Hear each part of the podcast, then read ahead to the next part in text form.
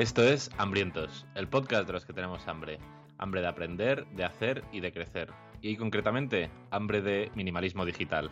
Si te rugen las tripas, adelante, estás en tu casa.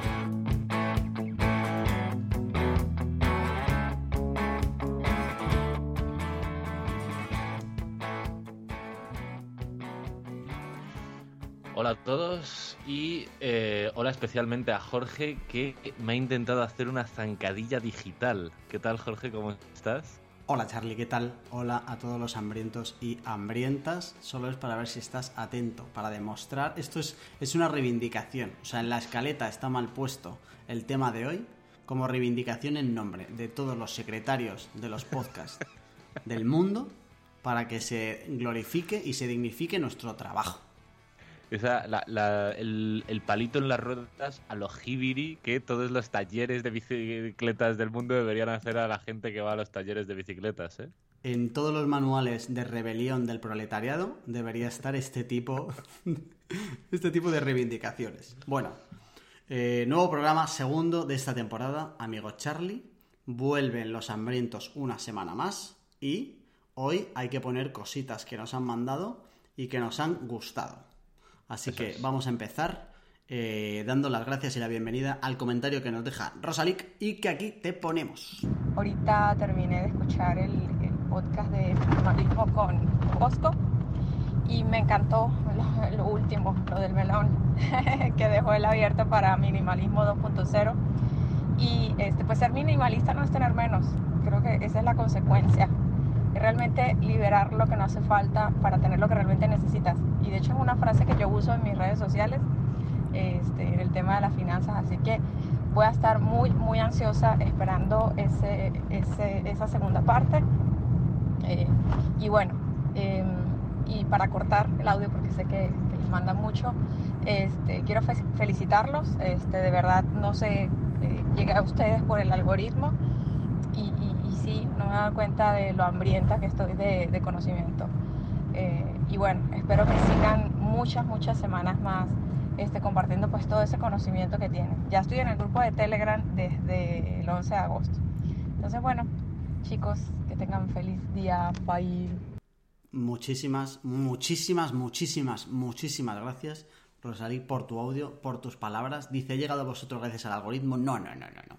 Tú has llegado a nosotros gracias a la suerte, a la fortuna, al destino. Joder, porque estabas destinada a entrar en este grupo de chalados y chaladas. Que es el, el debate de la suerte ya causó mucho revuelo en el grupo. Yo creo que todavía, hasta que volvamos a hacer un programa sobre eso, que seguro que hay un programa Remember, yo cerraba ese cajón. Sí, por si acaso. Eh, ¿Esto cómo ha llegado a nosotros? Pues a través de WhatsApp, 611 13 58 88. Si nos quieres mandar un audio porque estás escuchando este programa, porque has escuchado alguno de los anteriores, porque quieres comentarnos, recomendarnos o preguntarnos algo, por ahí lo puedes hacer. Y hay otro canal también que lo comentaba Rosalí muy bien, que desde ahora va a ser la representante de Hambrientos en todo LATAM para ir abriendo delegaciones es eh, que ya está en el grupo de Telegram. Y alguien podría pensar, ¿qué es eso del grupo de Telegram, amigo Charlie? ¿Qué es eso? Pues es un grupo donde se reúnen los hambrientos a comentar la jugadita de ah. eh, los programas y lo que no es la jugadita de los programas, pues salen temitas calentitos. Ah, ¿y cómo puedo yo entrar en ese grupo? Pues en las notas del programa tienes un enlace de puta madre para que te conviertas en un hambriento con todas las letras. Un hambriento de, honor. ¿Te dan el carnet de hambriento? Estamos trabajando en ello. No, no desveles nuestras estrategias de marketing.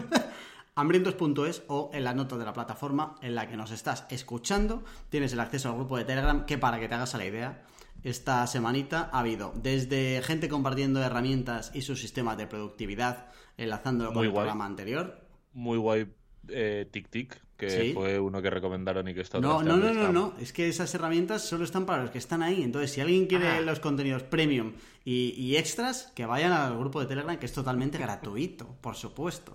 Y eh, hubo otro hambriento que compartió un artículo sobre la felicidad de un tío que lleva 16 años estudiándolo y tal, que también está muy guay y muy guapo para Muy guapo. leer. Joder, estas cosas, qué guay, chicos. ¿Dónde están? Pues ya sabes, en el grupo de Telegram. Y Y para comunicarse con nosotros existe la tercera vía, tal vez incluso nuestra favorita. No, tal vez no, sin duda. O sea, si alguien de verdad quiere demostrar amor a la vez que se comunica con nosotros, es sin duda vía reseña en iTunes. Que es lo que nos permite a nosotros, es la manera de pagarnos. Una reseñita en iTunes. Poca, poca Es gente te va a pedir hoy en día, en pleno 2021 capitalista lleno de llenas, te va a pedir algo tan sencillo como déjame una reseñita. Pero nos han dejado una muy de, de mucho valor, como según ellos nuestros episodios, que si te parece paso a leer. Venga, recita. Imperdible, mucho valor en cada episodio. Además de tratar temas transversales y prácticos, Jorge y Charlie transmiten buen rollo y energía positiva. Es mi podcast favorito y hay episodios que he escuchado varias veces y siempre encuentro formas de mejorar mi día a día. Muchas gracias, chavales. Y manitas así dando palmas. Muchas gracias a ti. Solo por, por, por poner una pega de tiquismiquis. No se ponen no- pegas a las reseñas. No sé por qué dice Jorge y Charlie y no Charlie y Jorge. Joder, joder, joder. Habrá que hacer algún día un episodio sobre el ego, por cierto, hablando de otra cosa. Vale, bueno. Eh, Venga, vamos aclarado, aclarado que el canal más importante para comunicarnos amor es las reseñas. Y es muy importante nombrarme a mí antes que a Jorge. Vamos a meternos con el tema que si no nos alargamos como siempre. iTunes, ahí nos vemos. Eh, ¿Qué estamos comiendo? Yo quiero decir un par de cosas eh, y compartir. Eh, uno, eh, he dicho adiós a mis libretas. En algún programa ¡Ojo! anterior eh, comentaba que yo los resúmenes de los libros y lo que sacaba de cada libro y lo que leía y tal iba a una libreta. Eh, hice una transición que empezó en junio y que terminó la semana pasada, octubre, y que ha consistido en coger todo lo que había en mi libreta y pasarlo a un formato digital. ¿Eso significa que Jorge ha dejado de estar en el siglo XVII y ha entrado en el siglo XXI? No. Ahora lo que he hecho es simplificar eh, mi sistema de recogida de información y eh, que el último paso sea digital. Porque yo ahora cuando me leo un libro sigo tomando mis notitas en unas tarjetitas que además me sirven como de marcapáginas, ultra cómodo, porque a un día leo en el sofá pero otro día leo en la playa. Y eh, lo que hago es que en vez de dejarlo luego en una libreta, lo paso a formato digital, que me va a ser muchísimo más cómodo para ir refrescando todo lo que leo que tener que ir leyendo en una libreta que ya empezaba a tener un grosor y que tenía fecha de caducidad. Así que antes de que se me fuera de las manos, pues bueno, a ver, he tardado eh, ocho semanas en hacerlo por lo menos, así que se me había ido ya un poco de las manos, pero a partir de ahora, en la fase final de mi recogida de notas y de, y de ideas y tal de las cosas que leo, terminan en un formato digital. Y otra cosa importante es que ya me he leído el libro de cómo ganar amigos e influir en las personas de Dale Carnegie que comentaba el episodio eh, anterior y tengo que decir que contra todo pronóstico me ha parecido una auténtica estafa. ¿Qué dices? Malísimo. Me ha parecido eh, dos cosas, por, por ir rápido, porque si no aquí va a haber barro. Pero me ha parecido que los consejos que da, muchos ya estaban en otros sitios. A lo mejor él fue el primero y el resto les ha copiado. Enhorabuena por tener la primicia, enhorabuena. Felicidades, Dale. Eh, pero eh, hay cinco ideas. mm, Dos de ellas son valiosas y luego lo que hay, y me alucina que a ti te guste, porque lo que sí que hay en el libro es un montón de historietas para, eh, para darle fuerza a la idea anterior, que la mitad pueden ser inventadas. Las que no son inventadas tienen el cliché de que si lo dijo Franklin o que lo dijo Roosevelt, que son los únicos a los que se refiere que puedan ser personajes reales, el resto son... eh, la historia de Frank es, eh, que estuvo un día y se encontró con su hija y así la convenció de todo pueden ser historias inventadas.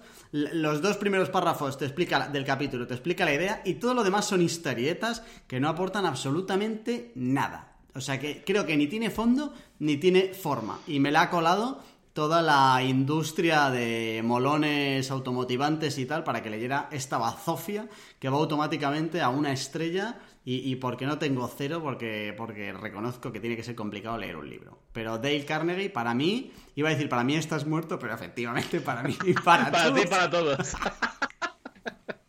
Vale, diré, eh, por avanzar rápido, pues que efectivamente si no nos enfangamos, y esto va a ser terrible, que eh, acabo de mirar así por curiosidad cuántas copias han vendido el libro. Eh, más de en 2019 al parecer iban ya por los 15 millones de copias. De un libro malo, según Jorge. Y quiero aclarar que, que a mí esto me sorprendió, el libro es Cómo ganar amigos e influir sobre las personas. Y no es que sea un título muy largo, es que es como si fueran dos libros, literalmente. Hay una parte que es cómo ganar amigos, que es terrible, tal y como el título te da a imaginar, es terrible y para eh, un grupo de personas que de ninguna manera deben de ser hambrientos, así que esa parte ni, ni, ni entré a leérmela. Y luego tiene otra parte que es la de influir sobre las personas y aunque hay muchas historietas, creo que hay ideas de valor. Entonces te pillas la idea, te lees un par de historietas y pasas a la siguiente idea. Y queda algo más que razonable. ¿Por qué yo lo disfruté? Porque yo he aprendido a leer libros y a separar el grano de la paja. Y tu amigo, que te empeñas en comerte de las 291 páginas de la 1 a la 291, pues has tenido que, ¿cómo se dice? Eh, eh, comulgar con ruedas de molino. Vale, para no embarrarnos, solo diré, uno, que eh, esto demuestra que el libro puede haber sido un post, y si quiere, y si sabe resumir, podría haber sido un, hilo de Twitter perfectamente hoy en día. Y dos, si vamos a coger el argumento de las copias vendidas, te diré aquí en vivo y en directo que eh, Belén Esteban, con su libro La princesa del pueblo, ha vendido más copias que el último libro de Vargas Llosa, Premio Nobel. Tres veces más, tres veces más ha vendido Belén Esteban que Vargas Llosa, un Premio Nobel. Pero escucha, ¿te has leído el libro de Belén Esteban? Porque es un librazo. Eso sí que no tiene paja, ¿eh? Eso alienta al grano, madre mía. Venga, ya está, se acabó. Pedimos disculpas por estos debates embarrados, pero que a la vez tienen su cariño y su gracia. Venga, vamos al lío. Vamos a meternos en materia. Eh, me gustaría decir que estoy comiendo, si no le molesta al secretario que pone palos en las ruedas. Venga, diga usted que está comiendo, que perdone por haberlo dicho yo, que va usted primero. Su señoría. Vale, pues mira, me voy a empezar a leer Exhalación, que es un libro de relatos eh, de ciencia ficción. Pues estoy ya un poco aburridito de leer todo el rato cosas de no ficción. Y he terminado, Jorge lo sabe bien porque se lo está leyendo y me está dando un feedback muy bueno. Eh, un ensayo monográfico de sesenta y pico páginas sobre hábitos, del que pronto os contaré más. Eh, bueno, depende si pronto es pronto realmente o eh, pronto cuando Jorge me dé feedback, porque se le está haciendo bola. Eh, pero creo que quedado bien. A falta de tener todavía tu feedback, he, recibido ya feedback de otras personas que se lo han tomado con un poco más de seriedad. Y creo que ha quedado bien. Dentro de muy muy poco eh, haremos especial sobre hábitos, que serán dos programas, uno cómo crearlos, otro cómo eliminarlos. Así que por ahí tiraremos que hay mucho que decir, más allá de hábitos atómicos y todo eso, que, guapo todo y tal y todo eso. Bueno, venga, vamos al lío, ¿vale? Venga. Eh, minimalismo digital se va a titular el programa de hoy. ¿Vale? Eh, se va a titular igual de que un libro, que ahora lo presentamos y tal y no sé qué, ¿vale? Pero vamos a explicar un poco. Lo podríamos haber llamado de otras maneras: desintoxicación digital, control de aparatos digitales, un montón de cosas, ¿vale? Lo vamos a llamar así porque va un poco más allá de controlar a la tecnología. Eh, sino que va más... Que ahora hablaremos de esto, de si de verdad sale como una filosofía de todo esto o no sale. Em, pero bueno, eh, el objetivo de hoy es hablar, reflexionar y contar eh, lo que nosotros pensamos acerca de nuestro uso de la tecnología, ¿vale? Em, de cómo los dispositivos, las redes sociales y todo este mundo tecnológico que hoy tenemos y para el que no estábamos preparados em, ni estamos preparados todavía porque es nuevo, pues eh, nos afecta en el día a día, en las vidas y cómo eso puede influir directo o indirectamente en nuestra felicidad que es el final de todos nuestros programas. Bien, ¿por qué hablamos de esto? Eh, España es el quinto país del mundo que más tiempo pasa con el teléfono móvil. Hay muchísimos países y muchísima gente en el mundo como para estar en el quinto puesto. O sea, no estamos en el quinto puesto. En un montón de cosas, pero en uso del teléfono móvil. Y esto ha pasado desde hace mucho, porque yo recuerdo casi cuando empezaba en el marketing, que creo que casi ni había smartphone todavía, ya estábamos en el uso de teléfonos como muy arriba. O sea que llevamos bastante tiempo mandando en estos rankings. Y el 80% de los españoles, de los españoles, hablamos de cuarenta y pico millones, eh, hace uso diario de las redes sociales.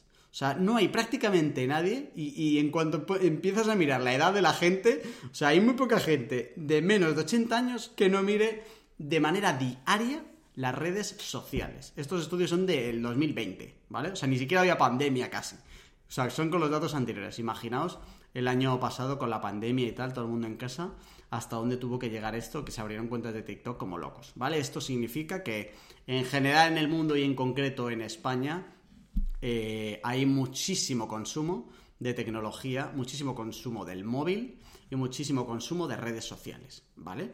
Esto para mí es uno de los grandes ladrones de la felicidad, porque poca gente te puede decir de manera real y que lo piense de verdad y certera que eh, el uso del teléfono y el uso de las redes sociales le hace más feliz. Puede pensar que te da placer en un momento dado, pero nadie es más feliz por el uso de las redes sociales. Al contrario, ¿vale? El mal uso o el uso excesivo, incluso aunque sea bueno, puede ser un problema que tú tengas de ladrón de felicidad. Eh, no quiero que este programa se convierta en un alegato en contra de vamos a volver a las cuevas y hacernos nuestros propios muebles a mano, ¿vale? Eh, pero sí que por lo menos cada uno piense, porque creo que cada caso individual va a ser muy diferente, cuál es el consumo que tiene hoy, ¿vale? Y de hecho, animo a que todo el que esté escuchando esto eh, le dé al pause y mire eh, el uso medio que le ha dado a su dispositivo en los últimos siete días, para entender un poco cuántas horas de vida se le están yendo en el teléfono móvil. Dos, tres, cuatro o una, ¿vale? Depende de cada uno. Y entonces, en función de lo que te salga ahí y de a qué le hayas dedicado el tiempo, pues yo creo que el primer paso aquí es reflexionar si eh, se te está yendo la mano. Iba a decir si tienes un problema, pero tampoco me quiero poner así como muy eh, doctor, porque no lo soy. Pero hombre, por lo menos que sí que creo que puede ser interesante que la gente diga, coño, eh, no me había dado cuenta nunca, pero me paso de media dos horas al día con el teléfono móvil el 45% en WhatsApp, el 35% en Instagram, el 25% en lo que sea, a lo mejor se me está yendo un poco de las manos porque ni siquiera hasta que no lo he mirado soy consciente, ni siquiera soy consciente, que para mí es como el, primer problema que sale de todo esto, de el tiempo que pasas, ¿vale? Entonces, eh, por mirado, mirarlo por el lado bueno, el lado constructivo del por qué hablamos de esto, es porque si estás en el lado contrario, en el lado de los que dominan el móvil, de los que son conscientes de que esto tiene sus trampas y de que utilizan esta herramienta a su favor, eh, para mí es una ventaja competitiva hoy en día. Dominar el móvil eh, puede ser el primer paso a eh, mejorar tu capacidad de concentración y tu capacidad de foco, que es sin duda una ventaja competitiva en el mundo actual, pero de largo, o para, para jóvenes y para mayores, ¿vale? Entonces, que le eches un ojo para ver si tienes una semi-esclavitud a los teléfonos eh, sin que tú lo sepas y que a partir de aquí puedas tomar eh, soluciones, que es un poco lo que queremos tratar hoy. Tío, eh, solo haría una pequeña apreciación que la llevo rumiando desde que me pasaste la escaleta, y es que no sé si decir que es uno de los grandes ladrones de felicidad es demasiado categórico, porque está claro que las redes sociales en su inmensa mayoría no dan felicidad, pero tampoco creo que te la quiten. Lo que creo sin duda es que es uno de los grandes ladrones del tiempo y que efectivamente con ese tiempo podrías hacer cosas que potencialmente sí que te dieran felicidad y que ahí claramente no encuentras, ¿sabes? Es un poco como en el libro este mítico de un mundo feliz, es como anestesia barata. Vale, estoy de acuerdo contigo en que al final el título igual es como demasiado marquetero y sentencioso incluso. Eh, a lo que voy con lo de ladrón de felicidad es que en muchas ocasiones em, te quita la felicidad en función de las eh, sensaciones y las emociones que tú te lleves, ¿vale? Es decir, que hay mucha gente que eh, las redes sociales, aunque no las esté utilizando para ello, lo que le está provocando es una sensación de comparación siempre con el de al lado que antes no pasaba ni tan habitual ni tan cercana, pero en función de cómo uses las redes sociales puedes encontrar determinadas referencias que te hagan muchísimo más daño, muchísimo más infeliz de lo que te lo hiciera un uso, eh, mejor, ¿vale? Que al final no es de redes sí o redes no, sino, oye, ¿qué uso le quiero dar en cantidad y en calidad? Eh, puedes tener una cantidad muy baja, pero ojo con la calidad, porque si efectivamente lo que tú dejas que te entre en la cabeza esto es como la comida basura, exactamente igual, solo que para tu cabeza. En función de lo que tu cerebro coma, pues en función de eso te devolverá. Si tú estás comiendo el compararte siempre con el de al lado, con las fotos de al lado y con la supuesta vida que tiene el de al lado, incluso sabiendo que el 80% es, eh, está distorsionada, no voy a decir que es mentira, cuidado porque por muy distorsionada que esté te puede estar afectando y por lo tanto quitando felicidad, ¿vale? Total, tío, pero eso creo que eso efectivamente un alegato que se hace mucho y creo que a la gente que le pase, evidentemente, le quita felicidad, pero tengo la sensación de que eso no es tan mayoritario. Creo que la mayoría de la gente que estamos en redes sociales igual no estamos tan en esa guerra, en parte seguro que sí. Pero lo que sí que por lo menos yo tengo 100% claro es que es un sumidero de tiempo eh, que aporta muy poco, muy, muy, muy poquito. ¿Sabes? Y ahí entramos en el coste de oportunidad del tiempo que le metes tú a eso. Claro, creo que lo más doloroso de esto salvo para gente efectivamente que sea un problema más profundo, que lo sabrá, pero creo que no son tantos, es que hay un coste de oportunidad aquí gigante. Y esto va eh, un poco ligado a lo de la productividad del programa anterior, ¿vale? Es decir, que al final, eh, cuando tú te propones cosas y no las consigues, esa frustración que tú tienes dentro eh, parte de eso, de no haberlo conseguido, eh, puede estar también por aquí, ¿vale? De, evidentemente, de se me está yendo la vida en el día a día con cosas que evidentemente no te están dando nada bueno, ¿vale? Porque hay muchísimas cosas que no te dan nada bueno. Vamos al lío. Venga, avanzamos un poquito, ¿vale? Venga. Entendiendo su funcionamiento. Eh, ¿Por qué estás enganchado a las redes sociales?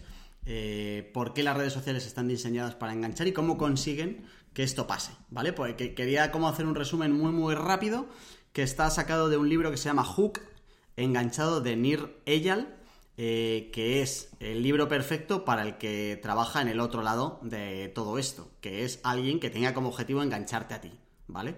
Pero eh, creo que si tú vas a ser el enganchado, puede ayudarte a entender un poco cómo funciona esto, eh, para que abras un poco los ojos y, veas exactamente qué pasa para que tú vuelvas a sacar el móvil y ni siquiera tiene que sonar para que veas si te han escrito en Facebook, ¿vale?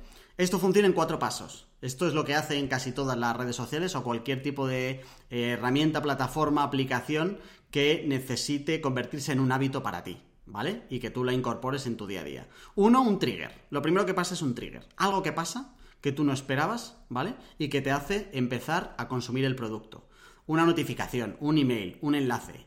Eh, por ejemplo, eh, Charlie te ha etiquetado en una fotografía. Eso sería un trigger, ¿vale? Es lo primero que tiene que pasar como un latigazo para que tú entres al producto y que vuelvas a entrar al producto, que al final viven del tiempo que tú lo uses.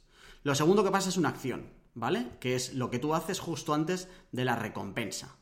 Eh, Charlie me etiqueta en una foto y yo aprovecho para republicar la foto y poner qué bien me lo pasé con Charlie el otro día eh, comiendo un kebab, ¿vale? Eh, esa es la acción que tú haces antes de la recompensa, que es el paso 3, que es lo que tú vas a recibir gracias a la inversión que tú has hecho. Y es una recompensa variable, es decir, nunca sabes cuál va a ser la recompensa. La recompensa puede ser un like, puede ser el comentario de alguien, puede ser una mención, puede ser que otra persona lo, republique o incluso puede ser que te llegue por WhatsApp que bien te lo pasaste ayer con Charlie. Todo eso son recompensas variables que van directamente a la parte del cerebro que está relacionada con tu comportamiento respecto a sustancias como pueden ser eh, las drogas, ¿vale? Es lo mismo que emite el cerebro en otra intensidad. Y por último, después de pasar por el trigger, las acciones, la recompensa variable, la inversión. ¿Qué vuelves a hacer tú? ¿Qué vuelves a invertir para volver a empezar? Si yo respondo los comentarios, vuelvo a hacer una inversión que a su vez vuelve a ser, eh, cuando me responden, el trigger del siguiente círculo que vuelve a empezar. ¿Vale? Así es como funcionan la gran mayoría de redes sociales. Bien. Es, curioso, tío, porque eh, con algunas ligerísimas eh, diferencias, y no es casualidad, se ha comentado un montón, es exactamente el mismo sistema que hace funcionar los hábitos. Ah, qué bueno. Exacta y precisamente. O sea, pero vamos, eh, milimetrado. La única diferencia es, que es lo que hace el círculo vicioso que funcione también, es la parte de inversión que la red social está planificada para que tú hagas algo que active triggers en otras personas y que la rueda siga chutando. Pero lo de Eh, trigger, acción y recompensa variable es exacta y precisamente el esquema básico de los hábitos. Que al final tiene sentido cuando lo que quieren hacer es que la aplicación sea un hábito para ti. O sea que tiene todo el sentido del mundo. Vale, pues así funciona esto, ¿vale? Para que la gente entienda un poco qué es lo que pasa y por qué nos enganchamos como tal, que no es casualidad que tú te enganches, sino que la propia herramienta está diseñada para que tú te enganches. O sea, y esto es importante también, es una idea que creo que hay que dejar clara. Eh, no son eh, neutrales, ¿vale? Las redes sociales, oh. las plataformas no son neutrales. Eh, son un negocio que está basado en el uso que tú le des. Cuanto más lo uses, más dinero ganan. Entonces hay que tener esto en cuenta, porque a veces hay un discurso como que son herramientas y depende de cómo las uses, y es verdad, pero ojo que no es un martillo que depende de cómo lo uses, me cargo un tío o pongo un clavo, ¿eh? Esto es otra cosa, un poco más pensada para que claves clavos que para matar a gente, en principio. ¿Vale? Entonces hay que tener claro que estas plataformas están diseñadas para que tú las uses y para que tú te enganches. No es casualidad que coincida con los hábitos, como bien apunta Charlie. Claro, eh, ese es un buen punto, efectivamente. Puedes hacer un buen uso de ellos, pero eh, están conspirando en tu contra todo el rato. Eso es, claro. A Instagram no le viene bien, por poner un ejemplo rápido, que tú hagas un uso muy razonable y muy ponderado de ellos. A Instagram le viene bien que tú seas adicto como una rata. Claro, o sea, es el que si usas bien las redes sociales las usarás a pesar de ellos, no gracias a ellos. Eso es, eso es. Y tío, eh, luego no lo comentamos, pero eh, al final vamos a hablar de minimalismo digital y no nos vamos a centrar tanto en redes sociales, aunque al final sea como una de las partes más dolorosa de todo lo que de todo lo contrario al minimalismo digital nos vamos a centrar. Entonces como que tampoco tenemos un hueco en la escaleta para mencionarlo luego. Eh, cuando hagamos el programa de los hábitos profundizaremos más en esto pero por adelantarnos ya que es un programa de esto eh, la mejor forma eso es un es un círculo vicioso de manual vale eh, hay un trigger tú emites una acción tienes una recompensa eh, si enredas un poco más en la plataforma, haces lo que Hook llama el Neriyal llama inversión, que activa triggers de otro, etcétera, etcétera. La forma más rápida y más fácil de arreglar esto es cortocircuitar el proceso. Porque la gracia de este tipo de procesos es que todos, todos los pasos son dependientes del anterior. No hay acción si no hay trigger, no hay recompensa variable si no hay acción y no hay inversión si no hay recompensa variable, ¿vale? Entonces, la forma facilísima de meterle mano a esto es cortocircuitar cualquiera de los puntos. ¿Cuál es el más fácil? Claramente, los triggers. ¿Quieres eh, hacer un pequeño cortocircuito? Cárgate las notificaciones. ¿Quieres hacer un super, un super cortocircuito? Cárgate la aplicación del móvil. ¿Quieres hacer un, un cortocircuito aún mayor? Cárgate la aplicación del móvil, pon una contraseña que no te sepas de memoria para no poder entrar tampoco desde el navegador y eh, que solo puedas eh, entrar desde el ordenador. ¿Quieres hacer un cortocircuito aún más heavy al trigger? Pon a funcionar una aplicación como Freedom que te limite las horas a las que puedes entrar, además de hacer todo lo anterior. ¿Sabes? Eh, es una forma ridículamente fácil de salir, romper el círculo vicioso y salir de él así. Totalmente de acuerdo. Te mando desde aquí un abrazo digital. De hecho, luego vamos a hablar de cómo lo hacemos nosotros. Eh, iba a decir cómo practicamos el minimalismo digital. No creo que esté metido en esa secta. No pido de momento ese carnet. Pero al final, eh, lo que a mí me ha funcionado después de un montón de cosas es justo lo que acabas de decir. Y es empezar por los triggers. Porque es mucho más complicado el ser eh, totalmente inmune a la recompensa variable. O sea, ya cuando has entrado ahí, te va a costar mucho más no entrar a las 17 notificaciones que no verlas, ni, que ni siquiera saber que tienes las 17 notificaciones. Y creo que aquí hay un ejercicio eh, que tiene parte de humildad, de entender que, eh, que sí, que somos muy guays y muy listos, pero que eh, somos débiles, ¿vale? Y entonces creo que el hacer el ejercicio de, oye, me las quito porque si no, no las domino y es al revés, joder, que tiene un puntito de entender un poco de efectivamente eh, sucumbimos a ellas si no te las quitas y ya está. Tío, es que eh, no, me quiero meter en el tema de hábitos porque va a tener varios programas propios, pero es que es súper tangencial y, y, viene como muy a cuento.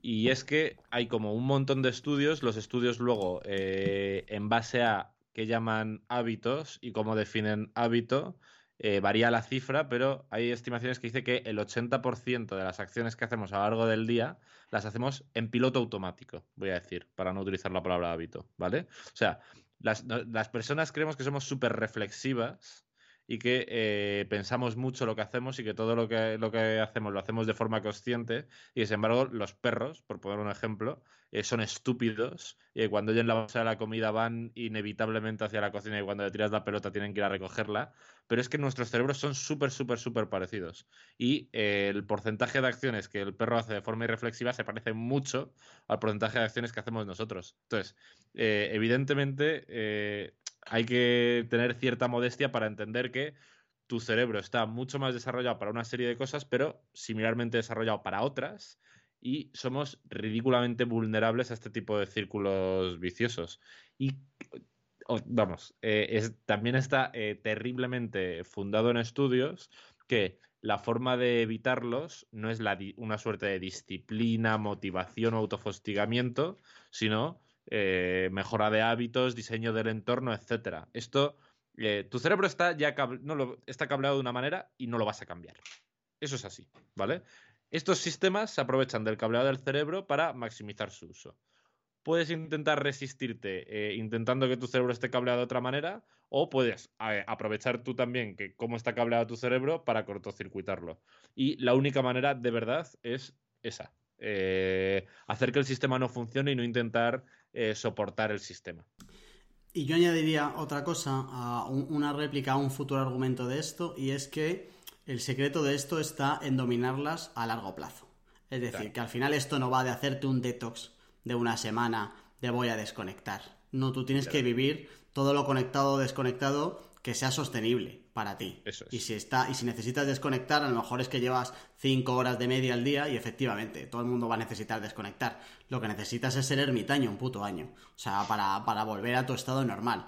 Eh, esto tiene que ser de encontrar un sistema sostenible. Que si es 20 minutos, una hora, media hora o 43 minutos, creo que depende más de cada uno que de poder dar como una norma general. Al final va a ser un poco de cómo te influya luego a ti en la vida en general, de los costes de oportunidad y de todo, ¿vale? Puedes usar las redes muy bien y tenerlas medianamente controladas y que el uso que tú le des en cantidad sea razonable, pero además la calidad sea muy bueno. O sea, yo cuando empecé a hacer esto, que luego no lo cuento, eh, yo me fui a Nueva Zelanda eh, y cuando volví decidí tomar la decisión de quitar de mi vida todo lo que no fuera eh, a contactar con gente que yo, con la que yo quiero contactar, aprender o divertirme. ¿Vale? Entonces encontré que había determinadas redes sociales que no me aportaban nada, nada de esto. Y me las eliminé.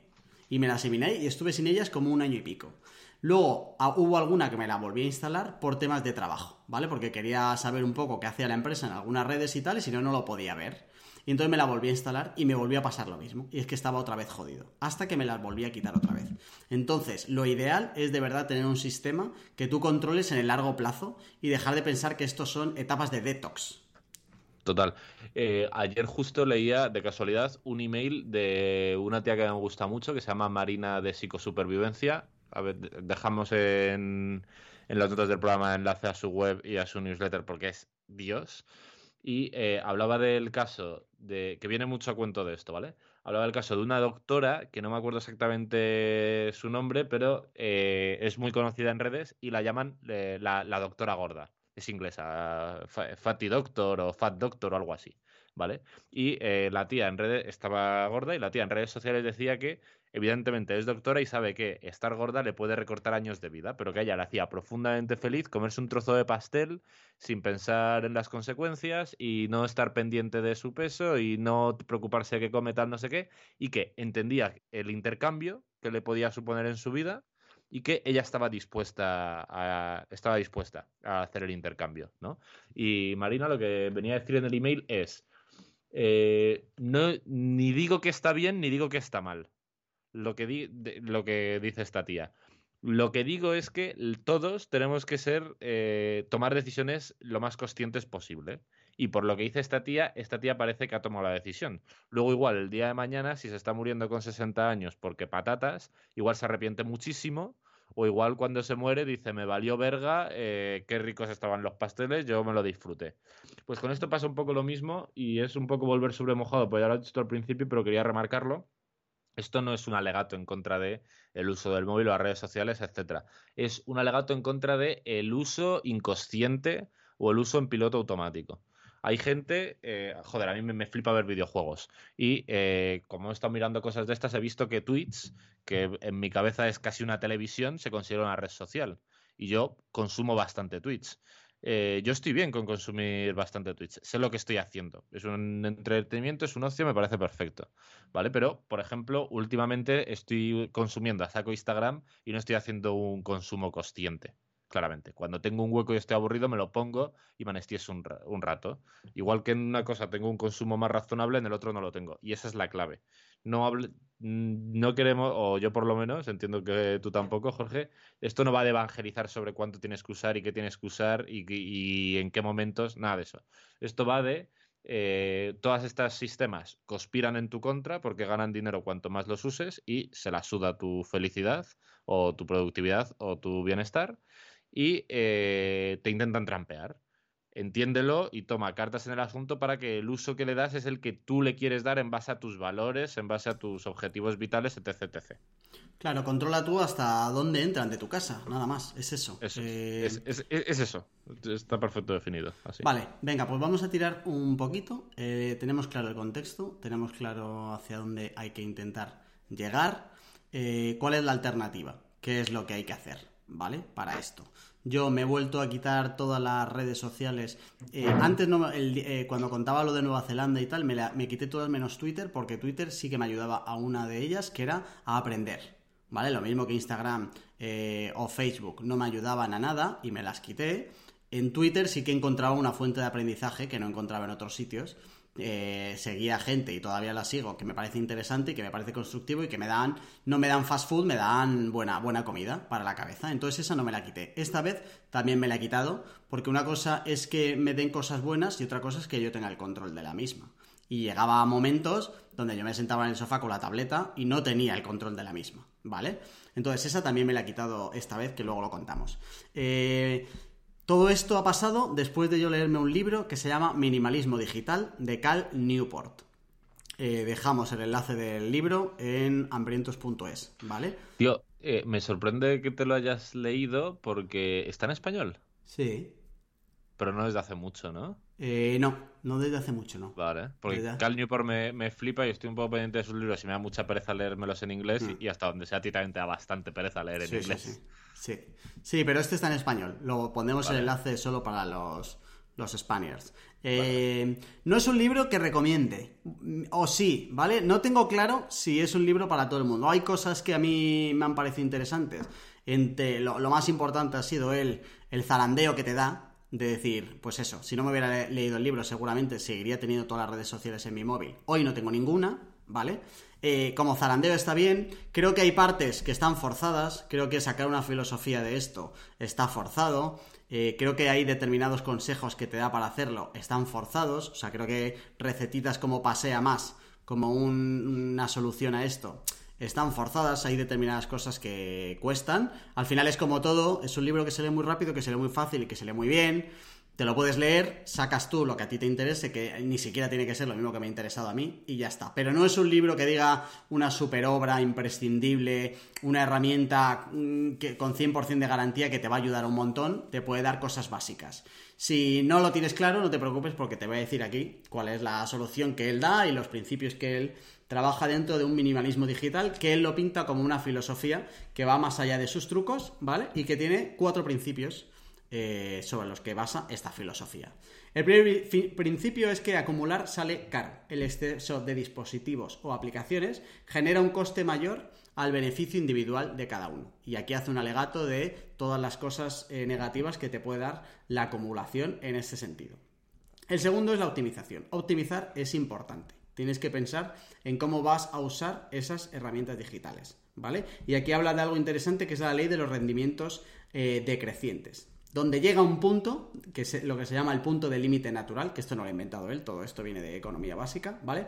Donde la mejora ya no existe o es contraria, incluso te puede llegar a perjudicar. Es decir, llega un momento donde determinado uso eh, ya ni siquiera te va a ayudar, sino que directamente te puede llegar a perjudicar. El tercero es que eh, querer ser minimalismo digital es satisfactorio y te da beneficios. Al ser su propia filosofía, decir que aplicarla es satisfactoria, pues hombre, qué mínimo que el viejo Cal, pues por lo menos venda lo suyo, ¿vale? Y por último, el acto de ser selectivo con las herramientas, de tener el control, eh, ya te da satisfacción. Y eso, en cierto modo, puede eh, ser verdad. Es decir, cuando tú empiezas a controlar las herramientas y a sentir que tienes el control, sí que puedes tener emocionalmente una sensación de satisfacción, ¿vale? Es decir, yo ahora siento, cuando veo mi uso de teléfono y veo que ya ni siquiera llega a 45 minutos al día de media, sí que siento una cierta satisfacción, ¿vale? Y entonces él eh, lo basa como uno de los principios que, que mete en la filosofía. Estos cuatro principios son los que dan. Eh, seguramente lo que acabo de decir es lo que menos me gusta de los veintipico programas que llevamos, ¿vale? Es decir, lo comparto aquí más como información que como consejo o, con mi firma. Esto no va con mi firma, va con la firma de Cal, que seguro que vale más, ¿vale? Del viejo Cal. Del viejo Cal, ¿vale? Del amigo Newport. Eh, lo, interesante viene ahora, que es, oye, cómo te conviertes en minimalista digital o cómo empiezas un poco a hacer el ejercicio este de, oye, eh, ¿qué hago? ¿Vale? ¿Qué hago para controlar todo esto? Eh, lo que él dice es que todo empieza por la limpieza, ¿vale? Por la limpieza digital. Que si de verdad ahora tienes un consumo muy alto, vas a necesitar tener un plan de choque, ¿vale? Eh, igual que si llevas comiendo, o, pues bueno, pues no lo sé, como si no, no, me he drogado, pero como si la gente se drogara mucho, pues entiendo que no puedo hacer un descenso progresivo del consumo de droga como tal, porque imagino que no funcionará así. Si funcionara así, sería mucho más fácil desengancharse. Él a lo que va es que lo primero que hay que hacer es tener 30 días sin tecnologías opcionales. ¿Eh? O sea, yo cuando hago el, recuento del tiempo que pasa con el móvil, no meto eh, el Google Maps. De en plan de eh, voy en mitad de la carretera, pero es que me han pasado 15 minutos de uso de Google Maps y me pierdo aquí y me meto en un lago. Habla de tecnologías opcionales, ¿vale? Que es lo importante. Me, gusta imaginarme a, a Cal en medio del lago diciendo en plan, qué putada porque me he metido aquí por no utilizar Maps, pero a ver cómo salgo, porque es que tampoco puedo entrar de vuelta. Y ni siquiera puedo buscar en Google bombonas de oxígeno porque no puedo usarlo. Lo normal es que se ahogue el viejo Cal en una de estas. Bueno, un saludo aquí a Cal, esperemos que no le pase nada. Todo empieza por ahí, ¿vale? 30 días sin tecnologías eh, opcionales. Y luego viene otra cosa que esta sí que me pareció interesante, y es la de explorar eh, actividades significativas. Es decir, que él al final todo este proceso lo ha hecho con 1.600 voluntarios, ¿vale? Que no está mal, está medianamente probado. Y a muchísimos lo que les pasó es que eh, no sabían cómo llenar el tiempo que se llevaban eh, antes los dispositivos digitales. Y al final, claro, yo pensaba, una persona que esté tres horas al día con el teléfono y de repente se encuentre con tres horas al día por llenar, puedes que, puede que sientas incluso ese momento de, ¿y yo, ¿y yo ahora qué hago? ¿Sabes? O sea, eh, él habla mucho en el libro de buscarse hobbies o de empezar a explorar diferentes actividades que te puedan sentir, hacer sentir bien, porque efectivamente mucha gente puede llegar a sentir un vacío y tiene sentido, si son tres horas al día, estamos hablando de 21 horas, casi un día entero con sus, con sus, con todas sus horas eh, que tienes que llenar de alguna manera en el sentido de que antes no contabas con él. Si eso. Pero a la semana, ¿eh? A la semana. No que es al mes o algo así. No, no, no, es que es una brutalidad. O sea, es que es casi una semana laboral al mes lo que te saca solo de, de esto, ¿vale? Entonces, eh, él habla mucho de esto. Y. Mm, de, todos modos, tío. Eh, esto tiene, esto tiene un poco de truco, ¿vale? Porque es, ¿sabes la típica frase de ¿cuánto te gastas? ¿Cuánto fumas? Ya. pues un par de cajetillas a la semana. Si dejaras de fumar... Claro, esos son 10 pavos, son 40 euros al mes, eh, son 500 euros al año. ¿Cuánto tiempo llevas fumando? Y te dicen, joder, te habrías comprado un Ferrari si no fumaras. Y le contesta al otro, ya, ¿y dónde está tu Ferrari? Pues tú no fumas, ¿no? Eh, pues con esto pasa un poco igual, ¿no? Coges y es, muy fácil hacer esa cuenta de la vieja de se te liberan 3 horas. Eh, en 3 horas te puedes sacar una carrera o ponerte muy mazado o un montón de cosas sexys que a la gente nos importan. Lo que pasa es que hay un problema de unidad mínima, ¿sabes? Para estudiar necesitas una unidad de tiempo mínima. No te puedes poner a estudiar siete minutos en lo que viene el bus. O la mayoría de la gente no puede. O te puedes poner a entrenar cuatro minutos en lo que te terminan de atender en la consulta del médico. Sin embargo, las redes sociales, su unidad mínima es ridícula y puedes consultar Instagram 20 segundos en lo que sube el ascensor, ¿sabes? Entonces, eh, efectivamente hay como bloques de tiempo que son más fáciles de llenar porque igual no tienes nada que hacer y te tiras un rato con el móvil y te zampas 40 minutos. Esos sí que los podrías llenar con otra actividad, pero hay muchos bloques de tiempo que eh, no son nada fáciles de rellenar con algo que no sea redes sociales o similar. Y es, un, es muy buen punto porque no lo había metido, eh, pero él habla mucho de, em, de la necesidad que tienen las cabezas de de vez en cuando no tener ningún tipo de estímulos. Es decir, que al final, efectivamente, los 20 segundos en lo que tardas en subir un ascensor, eh, no tienes, no puedes llenarlo aprendiendo papiroflexia o jardinería, pero em, él habla mucho de la importancia para tu cabeza de tener 20 segundos donde no tengas nada. Y es verdad que el primer impulso cuando estás esperando un ascensor es coger el puto teléfono. Eso es así. A mí me ha pasado y lo que me ha pasado es que cuando he cogido el teléfono he dicho, ¿y ahora qué miro? Si no tengo nada donde mirar. Y eso es lo ideal, porque ya lo he vuelto a cerrar y digo, pues ya está, si es que no tengo nada que mirar. En cuanto tengas algo que mirar, eh, creo que es muy complicado hoy en día, porque es que sale reflejo directamente, no sacar el móvil y ponerse a mirar alguna mierda. Eso es precisamente, tío, lo que hablábamos al principio, eh, que funciona exactamente como un hábito. Y además es un hábito, el, el del móvil es un hábito súper tramposo, porque tiene miles de activadores desde aburrirse hasta no saber cómo afrontar la tarea que tienes que hacer, hasta eh, estar yendo del coche al sitio en el que tienes que ir porque has aparcado un poco lejos. O sea, hay literalmente miles de activadores y es como muy difícil cortocircuitar y por eso cuando si aquí tú hambriento que nos estás escuchando haces un detox de esto, te vas a dar cuenta, a pesar de que no tengas aplicaciones en el móvil, es, un chivato de hasta qué punto es un movimiento reflejo y no es razonado. Sí. Eh, vas a echar la mano al móvil y vas a decir, me cago en la leche. Pero, o sea, no he podido pensar voy a mirar esto porque no lo tengo. Si lo hubiera pensado no lo habría hecho. ¿Sabes? Es increíble la cantidad de veces que te ves efectivamente echando la mano al móvil y diciendo, pero ¿qué voy a mirar? Si no hay nada, solo tengo aquí el correo. Y, eh, creo que aquí hay dos escenarios. Hay un escenario donde si al final eh, tu media de consumo es de una hora y media o dos, eh, vas a tener muchísimos micromomentos de 20, 30, 40 segundos donde no seas consciente del coste de oportunidad que hay, porque al final el coste de oportunidad de eso es que tu cabeza descanse. Y es complicado que digas, ay, para, para, para, voy a descansar mentalmente.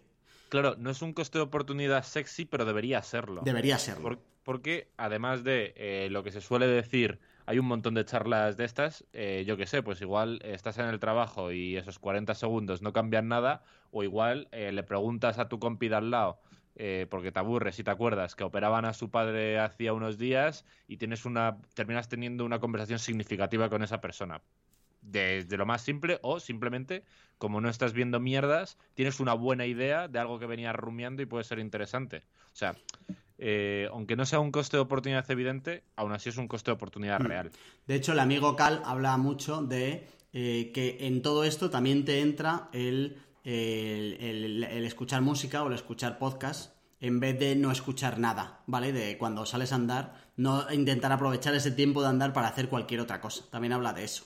Luego está el otro escenario, que es el, el de alguien que tiene de media cuatro horas al día. Si tienes cuatro horas al día no obtienes tantos micromomentos, pequeñitos para llenar cuatro horas. Eso, eso significa que hay un tío que toda la noche se tira hora y media, dos horas en el puto teléfono sentado en el sofá. Ahí el coste de oportunidad se ve mucho más claro de todo lo que podrías hacer. Si estás una hora en el tren de camino a trabajar y, la gastas usando el teléfono para eh, las redes sociales de turno, exactamente igual, ahí tienes un, coste de oportunidad mucho más grande, porque ahí la unidad mínima es más alta como es para poder incluso sacarte una carrera. Si vas todos los días y de vuelta dos horas, Depende de lo listo que seas. Yo me la sacaría en un año y medio. Charlie a lo mejor tardaría un poco más. Pero todo el mundo podría sacarse algo así. Si quisiera, solo con el coste de oportunidad de esto. Porque son mínimo de juntas un par de horas largas al día, de cuatro.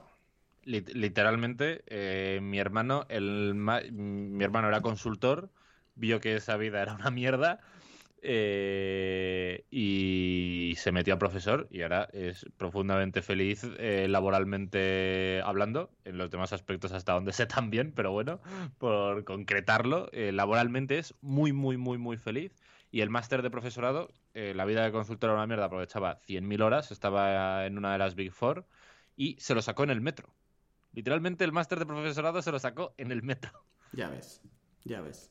Eh, vale, por volver donde estábamos, la limpieza tres pasos. Uno, 30 días sin tecnologías. Dos, explorar actividades significativas. ¿Qué voy a hacer con el tiempo que me dan las estas? Que en función del tiempo que gastabas, pues tendrá sentido sacarse una carrera o, andar más sin, sin molestias. Y por último, reintroducir las tecnologías desde cero. Definiendo, por un lado, qué valor aporta en tu vida.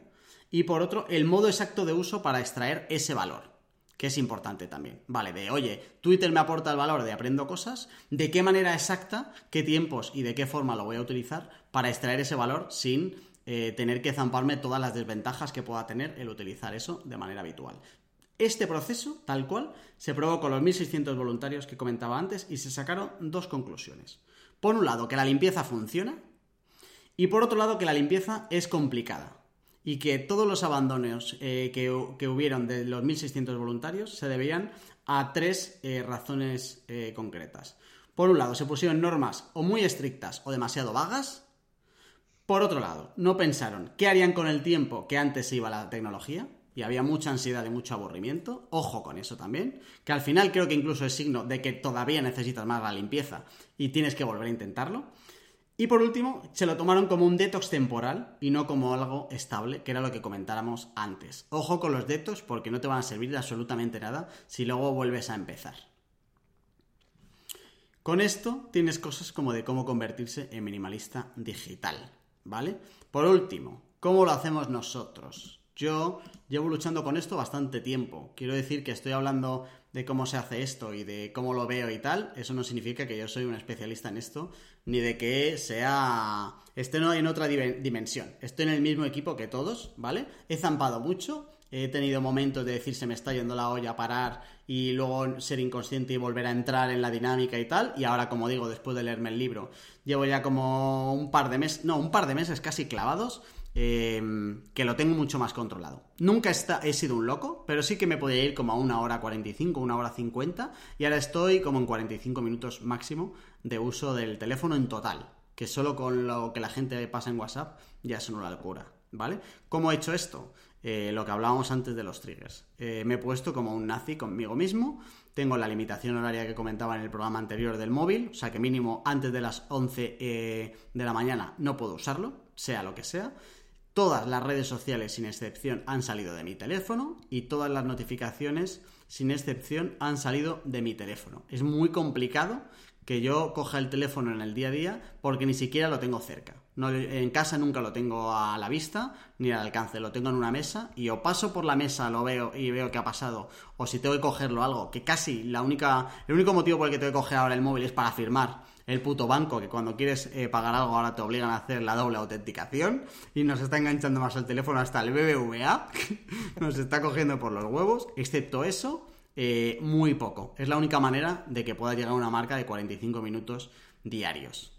Y eh, por último, el tema de las notas es lo único que me tiene un poco loco, porque yo aquí cuando estoy en la playa ando mucho, ando en plan 10 kilómetros todos los días, y cuando voy escuchando cosas o sin escuchar cosas es cuando se me ocurren las ideas buenas.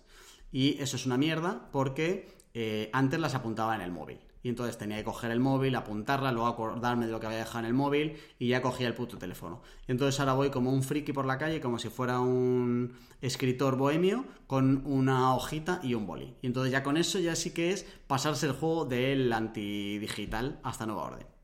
Y, tío, eh, escribir esas notas, o incluso si lo quieres llevar un poco más a lo bestia, eh, mandarte tus notas de voz a un teléfono o lo que sea, ¿no crees que entraría claramente dentro del consumo razonado y razonable? Eh, Sin duda, lo que pasa que no lo hago apuntarlo en el móvil, no por el consumo de apuntarlo, sino porque si entro al móvil ya veo los WhatsApps. ¿Sabes? O sea, y entonces me ha pasado de ir por la calle, coger el móvil, le voy a anotar esto, que no se me olvide, y cuando me doy cuenta, llevo andando como un bobo mirando la pantalla cinco minutos por la playa como gilipollas. Y entonces dije, mira, pues me quito esto también. Me lo apunto en la esta. Ahora parezco un loco apoyando la hoja en las columnas, apuntando cosas. Pero mientras la gente no se me acerque, porque como estoy loco, nadie lo hace, pues entonces voy tirando. Vale, vale, vale, vale. Pues tío, eh, yo la única limitación que tengo es Freedom, que lo utilizo para trabajar en ordenador, pero también lo utilizo en el móvil. Y tío, eh, esto es curioso porque cuando empezamos a hablar de esto me puse a mirarlo más. Eh, yo andaba promediando un uso del móvil de unas dos horas, más o menos.